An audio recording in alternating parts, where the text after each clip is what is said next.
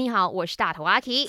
每个星期一和三为你送上最新一集的《麦翻转 Kiki》。今天我们要聊的话题是，今天要聊的呢，就是你会不会把所有的心事都告诉你的好朋友呢？你可以继续去到我的 IG Aki Chan is me，或者是 My DJ Number 零幺六五零七三三三三来留言的。在 IG 那边呢，就看到了 Jerry，他说以前什么都说，现在看透人心了，还是选择性的说吧。毕竟呢，事实上哦。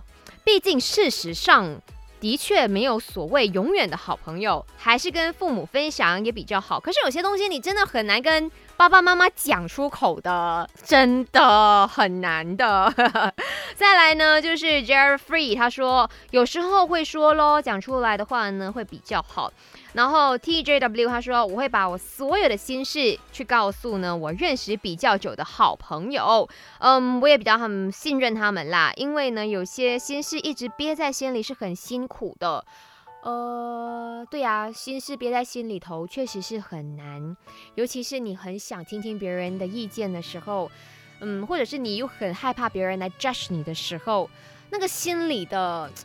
纠缠斗争是非常的可怕。呃，小时候我一定是会跟身边的人说，长大了自我保护意识变强了，我就不太敢说，甚至有些时候觉得也没必要说。因为女人长大了嘛，总是要自己学习如何去面对。但我很相信一件事情啦，S.H.E 他们三个人应该是什么心事都会跟彼此说，一发生就会立刻说。